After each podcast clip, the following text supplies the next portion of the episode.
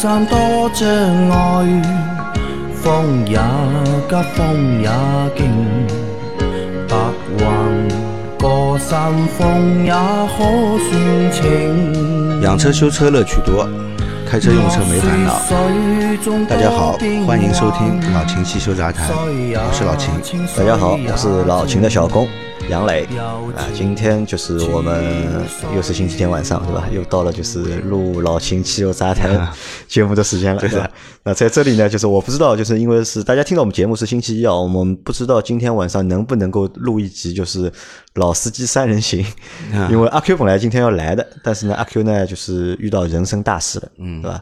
他明天要去领证结婚了，啊，所以呢，就是他今天晚上节目就不来参加了，嗯，他去他那个岳父岳母家了，大家一起吃晚饭了，对吧？那么我们先要先恭喜他，叫他吃好晚饭再过来做，啊，估计他要喝酒的，对吧？用这个用做节目的方式来告别告别单身也很有意义的，用做节目的方式告别单身，对。啊，不管了，反正就是这个节目，反正我们我们先录啊，反正好吧。如果就是老司机三人行今天来不及录的话，就拿就是老秦汽油杂谈，对吧？再过去顶一下。啊，那么废话不多说，因为这个星期我不知道我们录几集啊，到底是两集还是三集，现在不确定。就看上去问题还蛮多的，但是就我们回答了再说吧。那第一个问题啊，就是秦师傅你好。能说说三缸发动机吗？本田三缸发动机的车值得购买吗？谢谢，很喜欢听你们的节目。还有个问题就是，我有一辆九点五代雅阁二点零排量，一直在四 S 店保养，用的半合成机油，到年底就三年了，就脱保了。想在外面保养，想换全合成机油，需要洗发动机吗？现在跑三万公里，需要更换变速箱油吗？谢谢。啊，好的，呃，我们来说一下三缸发动机啊。杨杨老板知道吗？三缸发动机谁家先做的？我知道的，我看了你那个评论了。下面就是因为这个小伙伴留言了之后，就是你已经在第一时间给他下面就是回复了嘛，已经。真的是本田吗？不是本田，是日本人。塔塔厂，塔塔厂啊，塔塔厂大发啊，大发啊，大发嘛，现在已经被那个丰田收购了，嗯，对吧？大发做了第一台的三缸发动机。以前我们国内的那个夏夏利啊，那个三缸发动机就是大发大发的啊，就是大发的啊。那如果是丰田来做呢？我认为它更靠谱一点，就丰田做更靠谱啊。它收购了大发，大发研研发了第一个那个三缸的发动机嘛，对吧？那不管怎么说，都是日本人搞出来的东西，对吧？那日本人在做三缸发动机这方面呢？应该是有一定的基础的，有一定基础啊，有一定基础的，我认为啊。那本田这个三缸发动机啊，到底好不好？到底好不好？其实我说没用，要看大家使用下来的反馈怎么样，对吧？你有修过就是本田三缸的？我还我目前还没修过，还没修过，还还没坏，应该是还没换，对 对。那这个问题基本上就是比较难回答，就是反正就是可以告诉你，就三缸发动机是日本人最先使用的。我觉得也不叫他最先发明的，可能是日本人最先使用。呃，三缸技术其实不是一个就是非常难的技术，只是这个技术适不适合用在就是民用市场。你你想大发搞出来的时候是什么时候啊？上世纪大概六七六七年六七十年代就开始搞这个东西了，应该是很早的，对吧？就像尼桑做的第一台 V 六发动机一样。好，那这是他第一个问题啊。那第二个问题是关于他的那台就是九点五代的二点零的雅阁，因为他年底要出保了嘛。嗯。之前用的是半合成的机油，对吧？现在他出出保之后，他想用那个就是全合成的。他问你啊，需要清洗发动机吗？呃，更换另更换另一个品牌的那个。机油机油之前呢，这个清洗一下燃油道是有好处的。清洗燃油道，能更彻底的清除一下那个油道内的残留的那些机油，因为毕竟你要用另外一个品牌、另外一个型号的机油嘛，两种机油混合总是会造成一点问题，对吧？但是这个混合量不大的话呢，应该也不会有太多的问题的，啊，呃，还是做一下清洗啊，做一下清洗，做一下燃油道的清洗，对对吧？润滑道，不是燃油道，润滑道啊，润滑道的清洗，就机油的那个油道啊。做一下润滑道清洗，对吧？现在它是跑了三万公里啊，需要换变速箱油嘛？那这个应该是不需要的。目前来来看还是不需要的。等到四万啊，等到四万以后再来考虑，好吧？啊，那我们现在就是今天的就是节目录制的过程当中，还是在抖音进行了就是直播啊，对吧？我不知道现在有多少小伙伴在看，我看到很多小伙伴进来的时候都和我们打了招呼。嗯，就因为我们要做节目嘛，然后就今天只有两个人，所以就是大家在抖音里面的留言啊，就是我们不一定能够就是及时的看到回复，或者是及时看到。我眼睛也不太好，因为这个手机放的比较远。哎，以后要搞一个投屏大一点的，投屏大一点的。那这个要什么？要三个人做，对吧？三个人做这个节目是啊，一个人看手机啊，一个人看着手机，对，那就没有问题。镜头嘛对着老秦，对，那就可以了啊。那我们下面一个问题，第二个问题是。秦师傅有个关于防冻液的问题想问一下，嗯，冷车状态在最低液面以以下大概两到三公分，但热车后停车再看又在最低位以上两公分左右，需要加吗？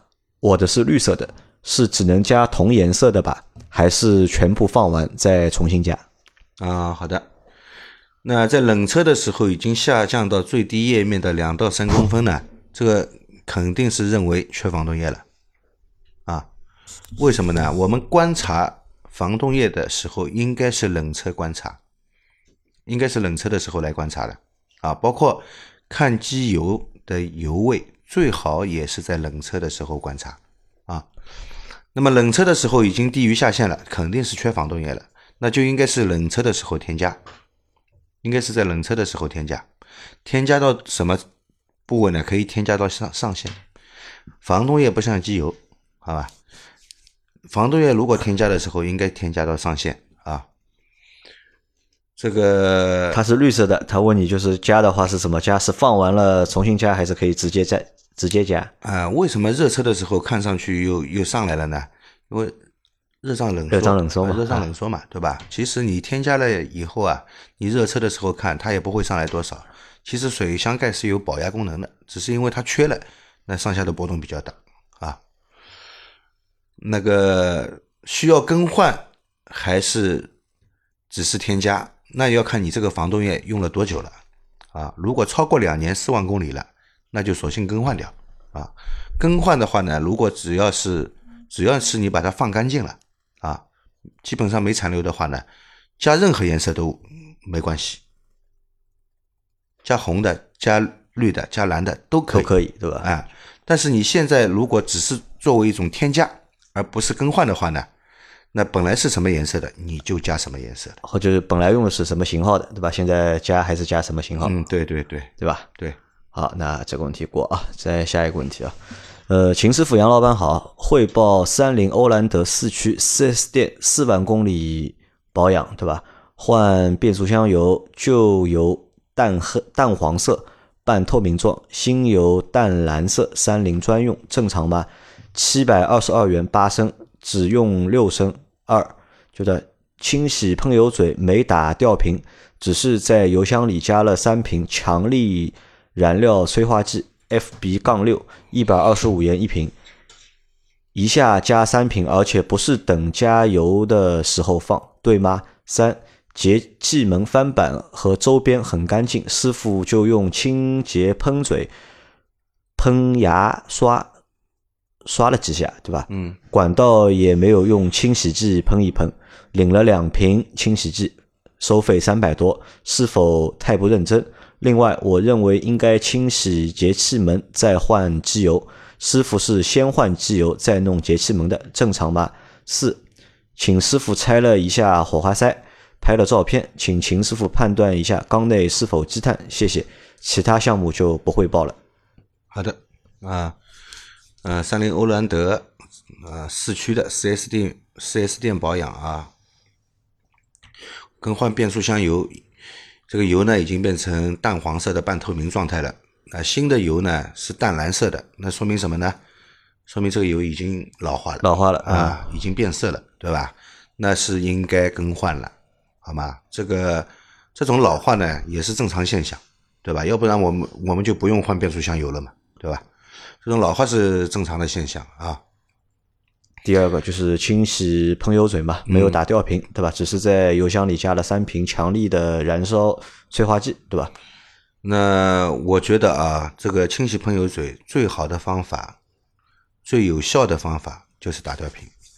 加在油箱里面，我们前几期节目里面也说到过这个问题，它的这个清洗剂被汽油稀释了，而且稀释的比例很高。你这个商品能有多少？这个商品肯定没有一升，但是你要对付你这个油箱里面的五六十升的汽油来稀释掉以后，这个清洁能力很有限。但他是他说了嘛，就是不是在等加油的时候放嘛？他大概是当场就帮他加进去了，油箱里可能还有点油。当场就加进去的话，这个混合也不好，混合不好，混合也不好。如果要加燃油添加剂的时候，应该是在加油前加入，然后通过油枪往油箱里面加油的时候，让它充分的搅拌，对吧？那你觉得就是还你建议还是要打吊瓶，打吊瓶就是靠这个就是燃油添加剂去清洁，就是喷油嘴，就是效果不是太好。对的，对的。那第三个呢，就关于就是节气门翻板的一个清洁。节气门翻板的清洁呢，这个节气门翻板的清洁呢，你这个用牙刷刷呢太暴力了太暴力了，啊！有一种专用的无纺布是用来清洁的，你可以把清洗剂喷在布上，或者对着节气门直接喷，喷完了以后来擦拭干净，可以。用牙刷刷的话太暴力了啊，那么可能是修理工嫌那样慢慢擦太麻烦，直接用牙刷进去比较快，对吧？但是牙刷呢，我们讲过的啊，这个节气门上面会现在都是会有一层镀膜的，牙刷去刷的话呢，对这层镀膜呢有一定的伤害的，好吗？好，那他还有这个问题，还有一个问题是，就是他觉得应该是先洗喷油嘴、啊，先洗节气门，嗯，再换机油，对吧？这个说法对不对？呃对的，一般我们来做这些除积碳啊，任何形式的保养啊，保养完了最后再把机油换掉，因为你在做这些保养的期间，有可能导致一部分的垃圾跑到机油里面去。啊，虽然量不会多，但是会有的。那理论上应该是先做清洁，最后再去，换这个最后把机油啊。机油再换掉。啊，那好，那这个可能这个师傅做的不是太地道啊。嗯然后他最后一个问题，他上传照片你看到没有？嗯，看到了，看到了。这个照片我看到了。那个通过他的那个火花塞来看呢，什么颜缸内色？缸内是有轻微积碳的，啊，缸内是有轻微积碳，而且它火花火花塞的中心部位发白，中心部位发白，周啊围发黑，周围发黑，那说明啊它燃烧呢也不充分，不充分。嗯，燃烧也不充分，至少呢是它这个雾化喷油嘴喷入缸内的那个混合气体啊，就就是这个汽油的雾化，汽油和空气混合的不是太好，才会造成这种现象，好吧？好，等一下啊，我这里还有刚刚一个听友在群里面发进来吧。呃，那这里说一下，就是大家要提问题啊，就是还是提在就是那个节目的下方，就是尽量还是少在就是群里面去留问题。那群里面我们是做什么？是做就是我们已做过的节目，已经回答过的问题，就大家如果有什么不清楚的，或者是有不同意见的，那可以在群里面大家相互讨论。但是留新问题的话，还是希望大家能够把问题留在就是我们就是最新节目的下方。啊，刚刚有一个听友啊在看直播，直接直接微信了我。他说正好想问问看啊，发动机故障灯一直亮黄灯。以前呢，它是一辆宝马啊，他说以混动的宝马。他说以前啊不踩刹车启动会亮，踩刹车启动就没有了。那刚刚去挪了一个车，一直亮着，反复踩刹车启动都没有用。我想知道是什么原因啊？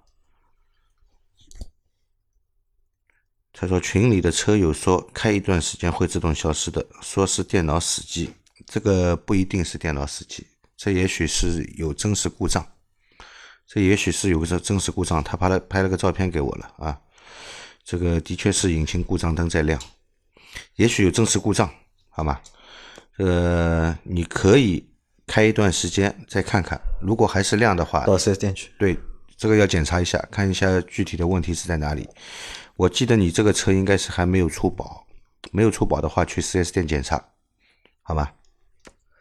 好，那下一个问题啊，下一个问题是缸内直喷，我的八代半迈锐宝也是缸内直喷，请教一下秦师傅，我这辆车在使用时有没有什么需要特别注意的问题？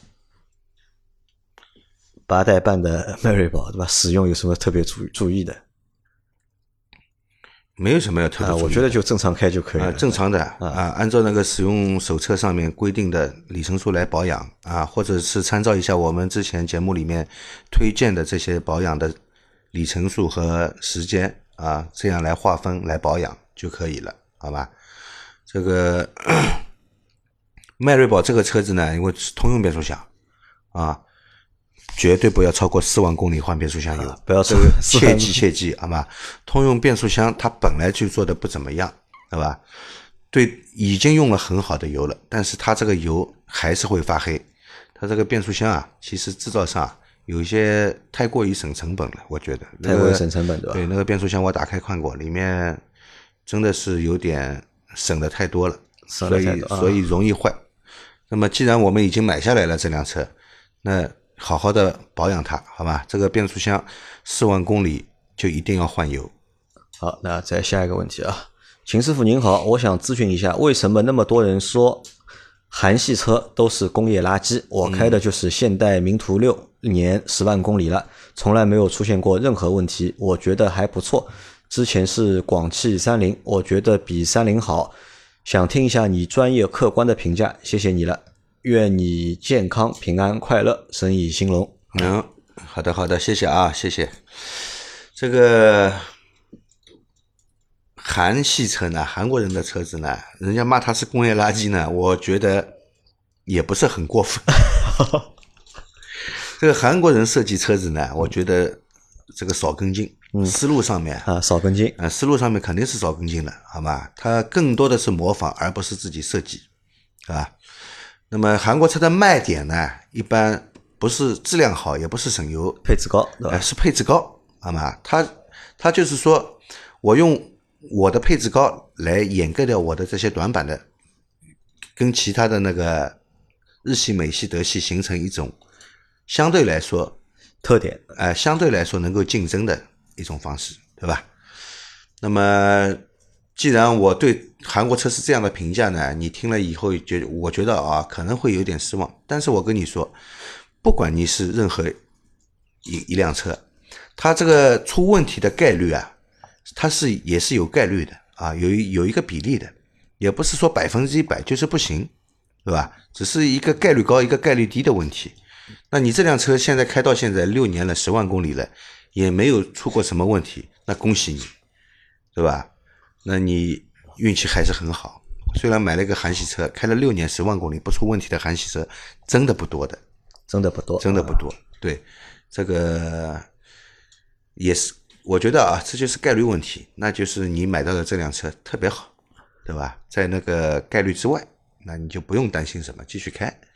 啊，和之前的广汽三菱，之前的广汽三菱，我不知道你买的是三菱什么车要么是三菱劲劲炫，呃，会不会不知道啊，三菱劲炫好像六年前有了呀，有了，对吧？有呀，啊，三菱劲炫这个车呢，凭良心说，真的不怎么样真的不怎么样的。啊，力气嘛又没有，对吧？这个我觉得三三菱劲炫在那个三菱做的 SUV 里面啊，我觉得是比较失败的一。呃，它是最便宜的嘛，它也是一个便宜入门的一个产品对对对也就十万出头一点。，劲炫那个时候进口的也不贵，对吧？后来才到那个广汽生产的，最早一批劲炫都是进口的嘛，也不贵。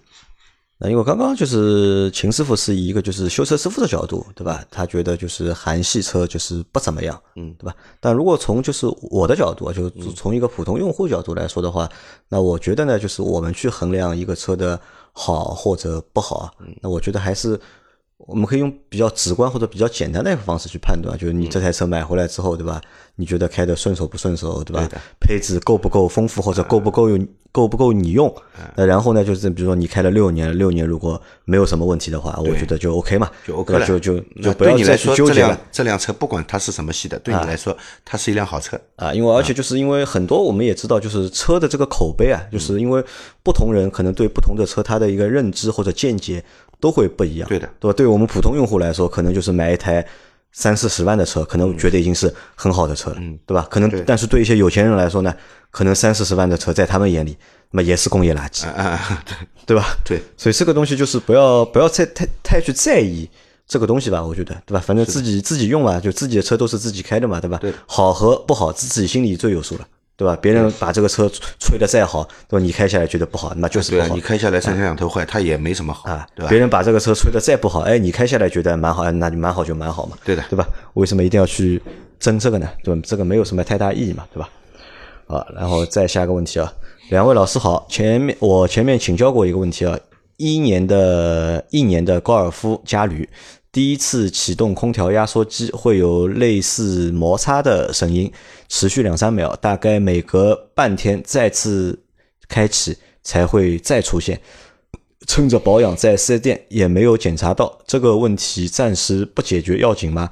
另一个问题，呃，偶尔在低速跟车逐渐刹停的时候，明明前明明跟前车还有一段距离，可以看见前车轮胎，前雷达就会报警，有时前后都报警，这样的问题能修吗？啊，首先是一个空调棒启动有异响，对吧？啊，空调棒启动有异响，有时候你听起来觉得像异响，但不一定是真的属于异响范围。它只是在一个启动工作的时候有那个有一下滋这种声音嘛，对吧？这个声音我觉得是正常的，虽然不是每个空调在启动的时候都会有这种声音，但是概率很高的空调棒啊，只要空调棒启动的时候有这种声音是正常的啊，不要过多的担心啊，不要过多担心，对，不啊要过多的担心，好吧？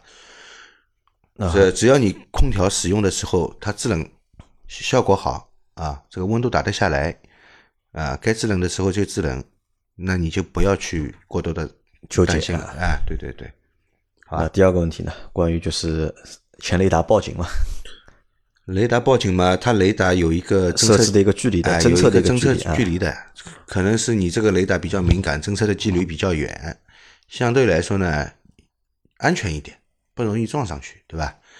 但是也形成了一定的烦恼啊老是叫啊，明明离得很远的，它一直叫，对吧？但是这个问题，你说怎么修呢？关掉它呀，对吧？啊车上可以设置的，前雷达可以关的，可以关的我一般都是把前雷达都是关掉关掉的的是吧？啊，那那就那就关掉吧，对吧？觉得吵就关掉，你反正前面你自己看得到，但是在进倒车库车方移位的时候，尽量还是打开，万一前面有什么障碍物你是看不到的，毕竟我们驾驶员视线前面是有盲区的嘛，对吧？有些低矮的障碍物你是看不到的，对吧？好，那再下一个问题啊，秦师傅好，对吧？有几个问题请教您。我的车是一八款的奥迪 A4L，保养手册上提到要更换灰尘和花粉滤清器，嗯还有一个要更换的是空调装置的附加滤清器，嗯对吧？灰尘和花粉滤清器的前过滤器，这两个是奥迪专有的吗？我将来出保后可以用其他品牌的吗？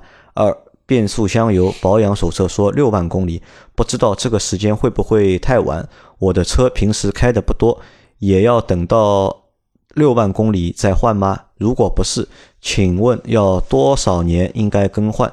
同时需要更换滤清器吗？说明书上也没有写什么标号的变速箱油，如果知道麻烦告知。谢谢您每次专业的解答。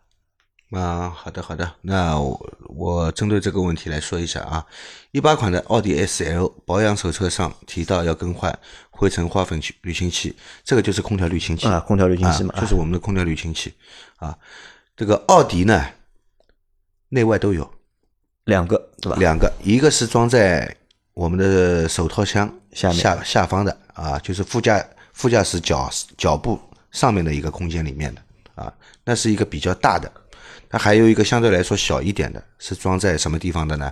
装在那个机舱机舱内的，就是这个雨刮，就是雨刮板下面的这个位置啊。这个呢是初级过滤过滤，它主要是过滤一些颗粒比较大的灰尘啊。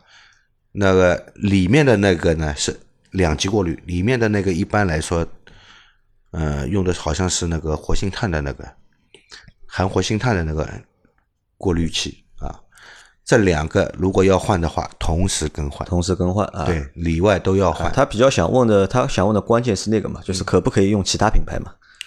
可以可以啊，可以 我觉得为什么不可以？啊，这个不一定要用原厂的，好吗？因为原厂的其实 4S 店里面卖卖出来蛮贵的啊，蛮贵的啊。啊，你用其他的比较大牌的，专门做滤清器的人家的，都没什么问题，好吧？好，那这是他第一个问题。第二个问题就是关于他那个，就是手册上说嘛，就是变速箱保养写的是六万公里，对吧？那么他觉得会不会太晚？因为我们节目说是一般是四万公里，对的，对吧？那么这是他的一个顾虑嘛？会不会太长？六万公里？还有呢，就是因为他车开的就是不是平时开的不多嘛，嗯是不是也要等到六万公里再换？就是一个年限的问题嘛，就是嗯对吧？因为我们之前说的是四万公里或者两年，对的对吧？啊。那手册上说六万公里，你可以按照手册，啊，但是建议你呢提早一些更换，因为我觉得这个油其实是撑不到六万公里的，啊，撑不到六万公里的。六万公里的时候呢，这个油的性能啊下降的已经很厉害了啊。这个油的性能一旦下降以后呢，它要造成什么呢？造成变速箱里面部件的损坏的，所以提早一点换，好吧？毕竟车子你是要开下去的，啊，因为你可以这样换算一下嘛，就是要么就是两年四万公里，对吧？要么就是三年六万公里，嗯对对吧？你就自己算吧。如果你开不到六六万公里，六万公里，啊那你到三年了，啊，你随便怎么样也要换了，对对对，对吧？对，那还有一个就是因为说明书上没有写，就是那个发动呃变速箱油的标号嘛，对吧？嗯老秦这个你知道吧？呃，奥迪 A 四 L 这个变速箱最好是用原厂油，用原厂油，啊因为这个变速箱油它上面所有的级别都没写，都没有写，我看过的，那你搞不清楚它的级别的啊。如果使用手册上也没有写明白的话，那就买原厂。买原厂油价，这样是最安全的方法，好吧？好，那再下个问题啊，老秦你好，我是一点五 T 福克斯，变速箱是六 AT，现在三年四万公里了。听你的说，听你的说要更换变速箱油，对吧？是重力更换还是循环？外面路边更换靠谱不？啊，一点五 T 的福克斯变速箱是六 AT 的啊，现在三年四万公里啊，时间到了嘛？三年四万公里了是要换了啊。那么到底是呃到底是重力换还是循环换呢？啊，个人推举重力换，重力换啊？循环换一是油的用量比较大，对吧？也不见得能把这个变速箱里面冲刷的多干净，对吧？只是这个油啊，为什么你一开始出来的油是黑的呢？没那么干净呢？直到最后两个玻璃管里面看，新油和那个油的颜色接近了。为什么？并不是说把里面冲干净了，你可能脑子里的想法是新的油进去把它冲刷了一遍，回出来的油慢慢变干净了，没有，好吗？这只是一开始新油和旧油混合，比例合到不一样是吧？老油多，新油少，对，混合到后来呢，老油越来越少了，新油越来越来越多了，所以看上去干净了。你不信，你可以当场换好油以后，把变速箱打开看，保证你里里面看到还该黑的地方还是黑的。啊，这个循环换油，我觉得没什么必要，太浪费对吧对，重力换油足够了，你坚持四万公里换一次就可以了，好吗？在路边店换靠不靠谱？路边店并不代表层次低，师师傅的手艺不好，修车店都在路边。哎，好吗？你只要找到一个靠谱的师傅，哪怕他这个店面很小，只只有一个工位，好吧？只要师傅的手艺好，做事是认真负责的，都没有问题啊。那这个变速箱油也是的，如果搞不清楚是什么型号的，买原厂的油换不会出问题，好吧？好，那再下一个问题啊，秦老板、杨老板，你们好，我是丰田新车主。之前听节目，你们说到等红灯时应该挂 N 档，但又说每次挂档都是对变速箱的一次冲击。我的车是 CVT 变速箱，车子有 Auto Hold 功能，请问每次等红灯时都推到 N 档可以吗？谢谢。对的呀，我们之前节目里面讲过很多次了。那他的意思，他有 Auto Hold，就是 Auto Hold 了之后，还需不需要就是推到 N 档，推 N 档，还是推 N 档？推 N 档，好吧？Auto Hold 只是后轮的电子手刹开始工作，来让你这个车子停在这里不移动，好吧？它并不不能够完成你这个变速箱的空档功能的，好吧？还是推入空档，这样最安全，那每一次换挡的过程当中，都会对变速箱有一次冲击嘛？啊，这个那到底要紧吗？那两害相伤取其轻 啊，你是愿意它那个这 CVT 嘛，它没有摩擦片，但是它有变扭器嘛，它变扭器就是代替了那个离合器的一个部分功能嘛。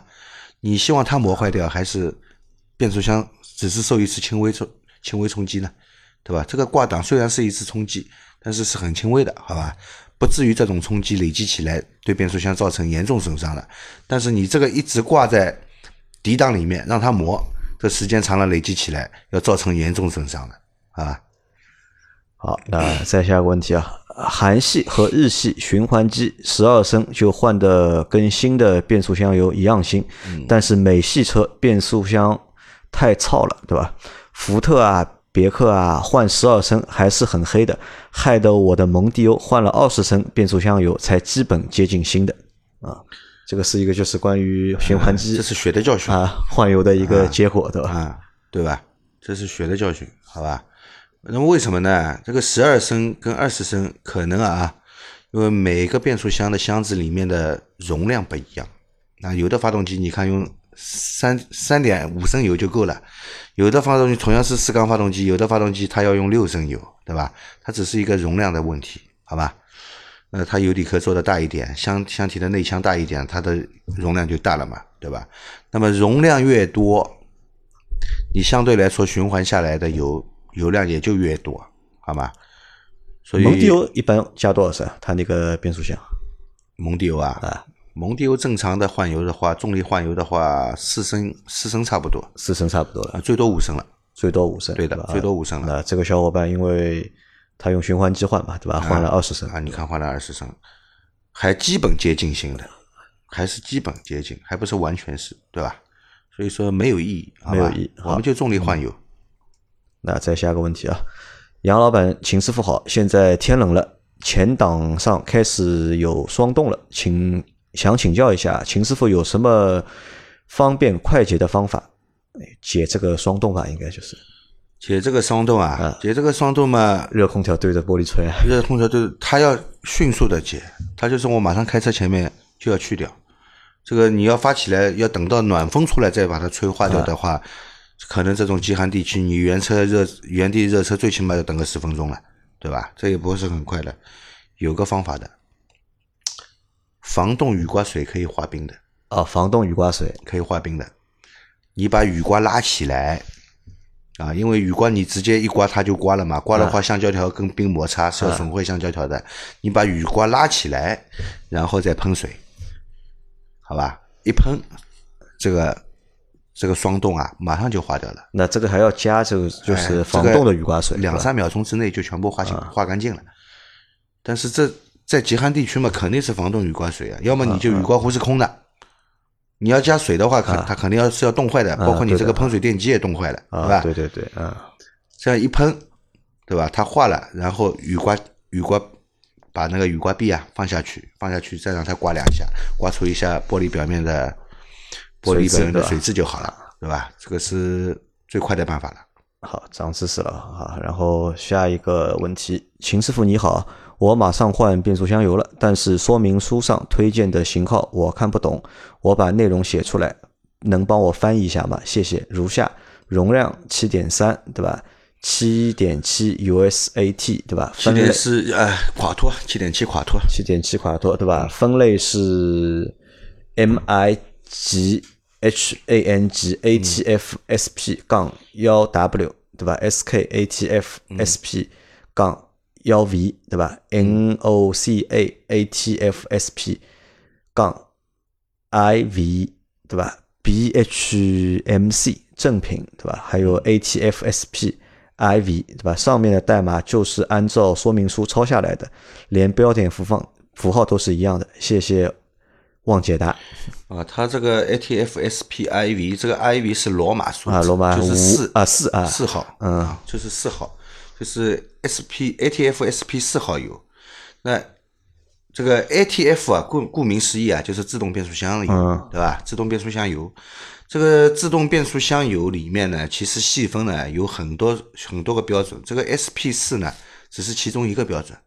其实我们常见的呢是迪斯龙，就是美国通用制定的一个标准，也是最普遍使用的一个标准啊，是迪斯龙标准。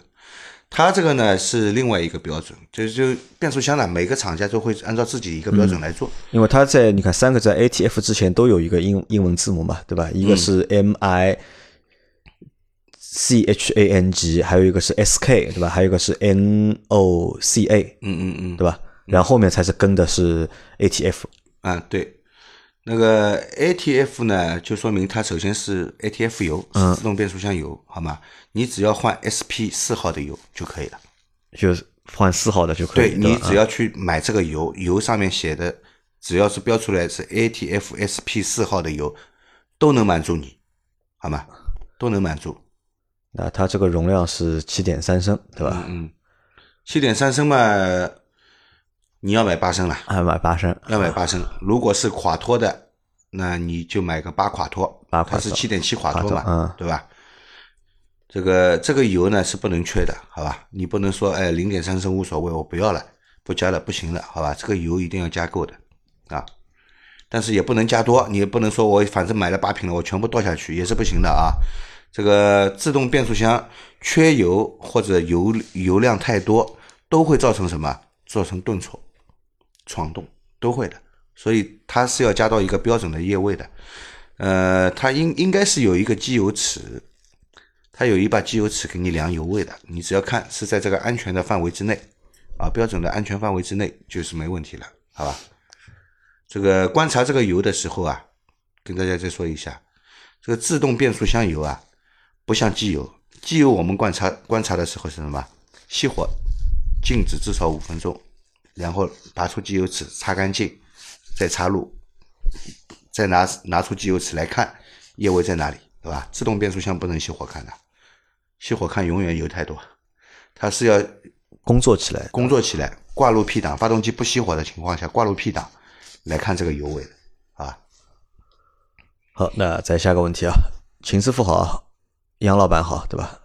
今天车开着开着，车顶突然砰的一声巨响，嗯，经过检查，车顶天窗胶条裂了一道口子，大约一毫米，车载保质期，这个是什么原因引起的？怎么处理好？不管以后会不会漏水，谢谢。呃，车顶有砰的一下的声音啊，车顶有砰的一下的声音，是不是有什么东西砸到了砸到了，我我我认为是这样啊，要不然不会无缘无故的出来砰的一下的声音了啊。那经过检查，车顶天窗的那个胶条裂了一道口子，胶条如果裂了口子了，能换的还是换掉。因为你现在是在质保期嘛，对吧？对，能换的还是换掉。那个如果是本身品质的问题，那找 4S 店索赔；如果是外力作用下造成的破损，进找保险公司、啊找保险公司嘛。啊理赔，好吧？找保险公司理赔。啊，这个是要处理一下的。你不处理的话呢，这个胶条开裂了以后啊，更多的灰尘垃圾进入了什么呢？进入了你的天窗的轨道和你天窗的排水管道，造成排水管道堵塞，你车子车顶要漏水，天窗要漏水，对吧？灰尘大量的积聚在那个天窗的轨道里呢，造成什么呢？天窗运行的时候啊，阻力大，啊，阻力大，这个天窗的尼龙滑块有可能损坏、脱落，造成你天窗不能够正常开启，啊，不能正常关闭。还有什么呢？阻力大到一定的程度呢，造成你这个天窗的电机啊会保护过热保护停掉，那还是好的。甚至于天窗电机就直接烧坏了，你这个天窗开在半开不开的位置，你怎么办呢？关都关不起来，对吧？下雨天怎么办呢？对吧？所以说这个胶条如果有问题的话，尽快换掉啊，尽快把它换掉它。好，那再下个问题啊，我的车子是一键启动，对吧？之前按照老秦的方法启动的，现在 P 档启动，然后拉到 N 档，等一下三四秒钟后再挂 D 档，然后松刹车起步，停车的时候挂 N 档，拉手刹，等一下两三秒钟后挂入 P 档熄火。请教下秦师傅，这样的操作是否得当？呃，我们之前呢是说呃，在 P 档启动，然后拉到 N 档。其实我们一开始是说接通电源，放到 N 档里面去启动，因为什么呢？你 P 档进入 D 档的时候，它首先经过的是倒档，然后再是进入空档，空档再进入 D 档对吧？那就是来回冲击两次，对吧？如果启动有条件的话呢，启动先前先接通电源，把它挂入 N 档，挂入 N 档以后，然后再启动，启动了以后直接挂入 D 档就可以行驶了，对吧？它熄火那个部分没有问题，对吧？很标准。啊、熄火熄火的时候是挂 N 档啊，对的，好，那再不是的，啊，它熄火的时候你看啊，它也是的，它是挂在 N 档里的，嗯，停了一下，然后再挂入 P 档的，好吧？这个要看它是什么什什么档位，它如果是电子档，它这样操作没毛病，啊，如果是机械档，一条直线上来回拉的那种，啊。那就是 N 档熄火，熄火以后推入 P 档，啊。然后再关闭电源，对吧？它如果是电子档无所谓，就熄火的那个动作就是早做了一步，对吧？和晚做了一步，吧？对对对啊，是对，等熄火就是完了之后，再是再去推，就啊，是就是说，N 档 N 档启动车辆，嗯，然后挂入 D 档行驶，对吧？熄火的时候呢，先挂入 N 档，先熄火熄火，以后再挂入 P 档。嗯，好，好，那下一个问题啊，秦老师听了你的节目，觉得你真的是老司机，我想知道你的店在哪里，我过保之后来你这边维修保养四 S 店太坑了，真的，我现在对四 S 店完全失去信心啊，啊，也也不要完全失去信心。4 S 店怎么说呢？也有好的四 S 啊，店，也有好的四 S 店。四 S 店里面是不是所有的师傅都师傅都在给你导江湖？也有好的师傅，可能呢你没碰到好的师傅，所以你失去信心了啊。这个啊，秦老板来做下广告吧，对吧？秦老板随板便怎么说啊，S 店应该说是最专业的维修你这个车的店家，对吧？但是至于里面实际在操作给你修这辆车的人是不是够专业，这个就另外另外一说吧，啊对吧？对，要不要做广告？呃，那那就广告一下吧，啊好吧？来来报一下地址啊上上海市杨浦区祥英路四百八十五号众德汽修，对吧？啊，中德汽车服务啊，众德汽车服务啊，有有时间可以去打卡啊。现在老秦的店是网红汽修店，对吧？上海第一家网红汽修店。然后再下个问题啊，杨老板、秦师傅，你们好。今天在家附近丢了一把副钥匙，为了安全起见，是否需要更换门锁？我需要再配一套。请问外面钥匙电换有没有办法注销掉丢失的钥匙遥控功能？谢谢解答，祝节目越办越好。啊，这个 钥匙丢了，对吧啊，？丢了一把怎么办？丢啊了一把，丢了一把，而且是在附近丢的，那觉得很不安全。人家万一拿着这个遥控器到处按呢，哎把车子按开了，我开走了，对吧？那是肯定是不安全的。那要不要换门锁呢？我觉得没必要。没必要的呀，重新编码就可以了。对啊，你全部把门锁换掉的话，你包括你的点火锁、车门锁、手套箱锁，对吧？尾门锁，全部要换啊，太复杂了啊！啊，太复杂了。一是价钱也很贵，对吧？第二，你把这些锁全部换好了，他用遥控器开你的门，不是一样能开吗？大不了就是开了门以后点不了火，因为你把点火锁换了，对吧？但是他要拿你车里的东西，还是拿得掉的呀，对吧？那么有一个方法啊，因为我们这个遥控钥匙，遥控钥匙啊，车身的防盗系统跟钥匙是匹配出来的，好吧？匹配出来的。那我可以把车身防盗电脑啊里面所有的信息全部删掉，包括你之前的钥匙都删掉，拿两把新的钥匙来重新编码。那你之前的钥钥匙呢就废掉了，你用之前的钥匙也也遥控开不了门，对吧？就算是能打开你的门，他这个是也是非法操作，车辆会报警的。对吧？车辆会报警的，他用机械开锁的方式来打开你的车门，车辆会报警的，因为你不是我认可认可的这把钥匙，对吧？所以说没必要的啊，把之前的钥匙删掉，删掉以后新的钥匙重新编程，包括你现在手上的那把备用钥匙也要也要编程，对啊、吧？也可也可以重新编程新的、新的码，那之前的那把钥匙就没用了啊。好，那不需要重新换啊，重新换太复杂了。来，再下一个问题，杨老板、秦师傅，两位老板好，非常喜欢你们的节目，每期必听。请问年检时间是不是按车辆注册时间计算的？呃，首先我们的答案是肯定的，啊是的嗯你车辆是什么时候注册上牌的，就是从这个月份年检。那年检呢，一般来说呢，我们有七座以下的小客车啊，以及七座以上的。那七座以下的呢，六年免检。六年免检不是说这六年你就不用管它了，每两年你要去申请一次，就是那个换一次那个年检标年检标啊，年检标现在呢，在网上呢是可以直接申请的，它会寄到你家里来。但是申请之前要记住两件事情：一就是你的就是交强险一定要买好，哎交强险要还有呢，买好所有的违章处理你要处理掉。对对对，啊，因为我是这个上个星期吧，就是给我的车去做了年检了，而且我是过了年检的时间年检间逾期了，啊，过了时间了逾期，然后扣三分，罚罚两两百，啊对吧？因为这个事情大家一定要注意啊，就拿自己行驶证翻出来看一下，一下哪怕你是六年免检的车，对你过了时间照样是扣三分，罚两百。对的对的，因为我这个事情吃亏吃了两次了，嗯第一次是我之前那台宝马幺幺八，嗯，就是过了年检，对吧？过了两天不，三天，嗯，我忘了年检的事情了，嗯，然后出上海，就是前面几个高速口都没问题，到最后一个出上海那个口，定山湖那个口，拦你了，车子被拦下，嗯然后扣掉，让我自己想办法回家，第二天再去青浦处理，然后再把车开回来，嗯对吧？这个其实很傻的，嗯，对吧？因为这个事情就是之前就是不重视这个事情嘛。对。那今年也是嘛，今年是又忘记年检，因为在十月一号之前就应该年检减掉，因为我是之前买了个保险嘛，嗯。他保险送年检的嘛，他帮你就是代客就是上门去嗯年检嘛。但是买了之后就忘记打电话让他们提供这个服务了嘛。嗯。后来是一看哦时间不对了，然后因为查那个就是交通违章嘛，上面就和我显示了，就是你已经就逾期了，逾期。逾期违章。它它也是一个违法行为。啊。啊，那包括就是这次也是我开了那么多年车，我已经换了大概五台车了，已嗯经。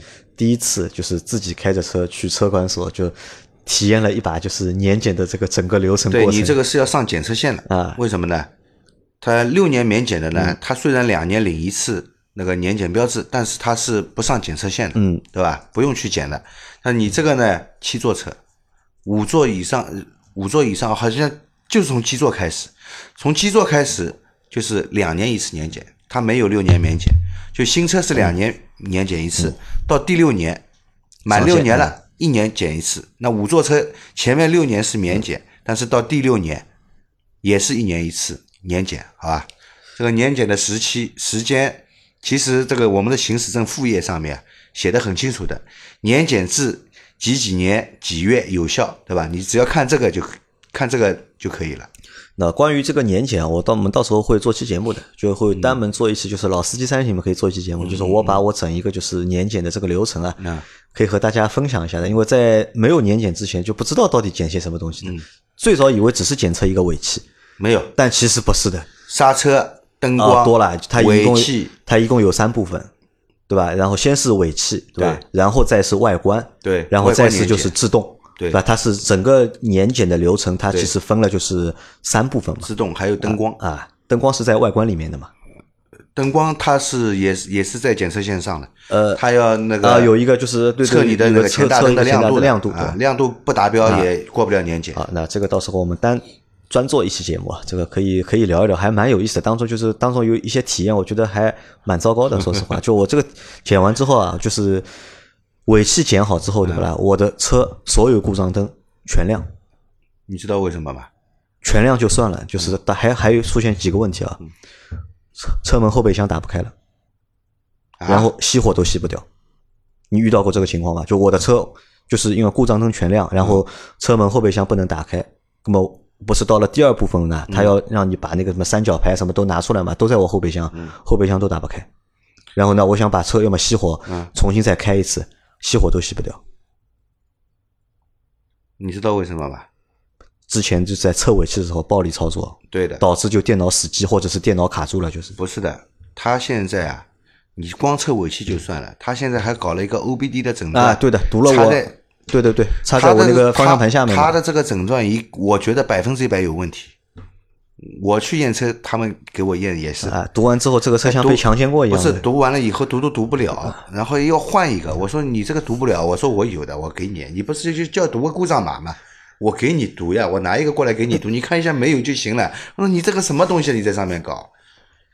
好，那这个我们到时候节目里再说啊。来，再下一个问题，秦老板、杨老板，你们好，那？想入手一台二手二零一六年的叉 T 五，对吧？不知道这个车怎么样，毛病多不多？开多久会出毛病？谢谢解答，祝节目越办越好。那关于一个二手车选购的一个问题啊，一六年的叉 T 五，一六年的凯迪拉克的啊啊，凯迪拉克的叉 T 五，这个车有硬伤了，这个车油耗高，就是啊油耗高，对吧？而且操控好像这台车也不是太好。操控也不怎么样。嗯这台车因为，我开过这个车，我觉得开始觉得这个车蛮牛逼的。上海话说这个方向打上去啊，有点有点毛削削的。啊，虚伪虚啦，没结棍啊啊。啊，因为这个车我觉得是这样，就是看你多少钱买吧。我觉得我不知道一六年的车，这台车现在要卖多少钱啊？因为新车的话大概在三十五万、三三十万左三十万到三十五万之间，新车对吧？一六年的二手多少钱？二十万，我觉得最多二十万。最多二十万凯迪拉克两手车真的不保值，啊，不保值对吧？因为这个车其实没有什么太致命的缺点嘛，就油耗、油耗可能会高一点啊。操控嘛不是很舒服。啊，因为这个油耗大还和什么有关呢？和它就是你六一六款那个变速箱是有点关系的，嗯就包括它一六款它那个变速箱和这个发动机的这个匹配啊，其实做的还不是很好，对，也是多多少少有点问题，对吧？这个是你要知道一下的，对？还有嘛，就油耗比较高，再加上这个车呢，因为太大了，对吧？开起来有点累的，那而且而且这个车我觉得有点是什么？哎它就是感觉是什么方向那个打过去啊，它不是说我方向打多少车头就动了嗯了，它打过去感觉上是要等个一秒钟车头才会过来，对吧？就这种感觉。不太线性，转向不太线性。还有什么？这个车就看上去很大，但是其实里面的乘坐里面的空间间倒也不大，没有想没有这个壳子那么大。为什么知道吧？为什么？它内饰板做的厚，啊门内饰板做做得厚啊你去看那个门打开，你看那个门板很厚的，那它的隔音肯定很好都被它吃掉了呀。啊，那隔音肯定很好，对吧？好，那再下一个问题啊，汽车电动电动侧方镜，对吧？每次关闭到打开都无法完全打开，对吧？嗯需要自己手动推一下。请问秦师傅是什么问题？啊，电动后视镜的问题，其实就是电动后视镜的那个折叠机构啊，老啊，折叠机构老老化了，对吧？它工作不到位了。嗯，啊，这个老化了，你这个问题如果要解决呢，只能换一套那个那个，如果买得到这个反光镜底座的话呢，换一套反光镜底座，因为它这套折叠机构都在底座里面。如果买买不到单独的底座的，那就只能换反光镜总成了。那我目前来看呢，你也不要去管它了。手你自己知道就行了，折叠折叠过了以后，它是打开不到位了，你手再扳一下，但也不影响你使用嘛。呃，或者还有一个办法什么呢？你就车上你找一下设置里面，看看有没有就是你把那个自动折叠啊关掉它自动折叠关掉，就就是对你锁车的时候，它不就不折叠啊，对的，这个就不影响你了嘛啊，对吧？用这个方式会简解决起来简单一点啊。然后再下个问题是，秦老师、杨老板，你们好，我的车是一二年四月买的别克英朗 GT，刚刚八万公里做了保养，换的变速箱油是七五杠 W 九零，七十五的 W 杠九零应该是。呃，途贝优的变速箱油换的对吗？不对的话，应该换哪一种？我的机油是五 W 四零的紫壳，对吧？坐标常州，标号需要更换吗？还有，我这次保养换了正时三件套，为什么皮带上的水泵也需要一起换了？那对吧？祝节目越办越好。啊，三个问题啊，第一个是关于它的那个变速箱油，对吧？七十五杠 W 九零的这个变速箱油换的对不对？呃，这个七十五 W 杠九零呢，只是一个变速箱的油的粘度级别，嗯啊，粘度指数不叫级别，粘度指数。另外，变速箱油是有一个级，它也有一个级别的，就像机油，对吧？机油 API、SN 级、SM 级、SL 级，对吧？它这个是什么呢？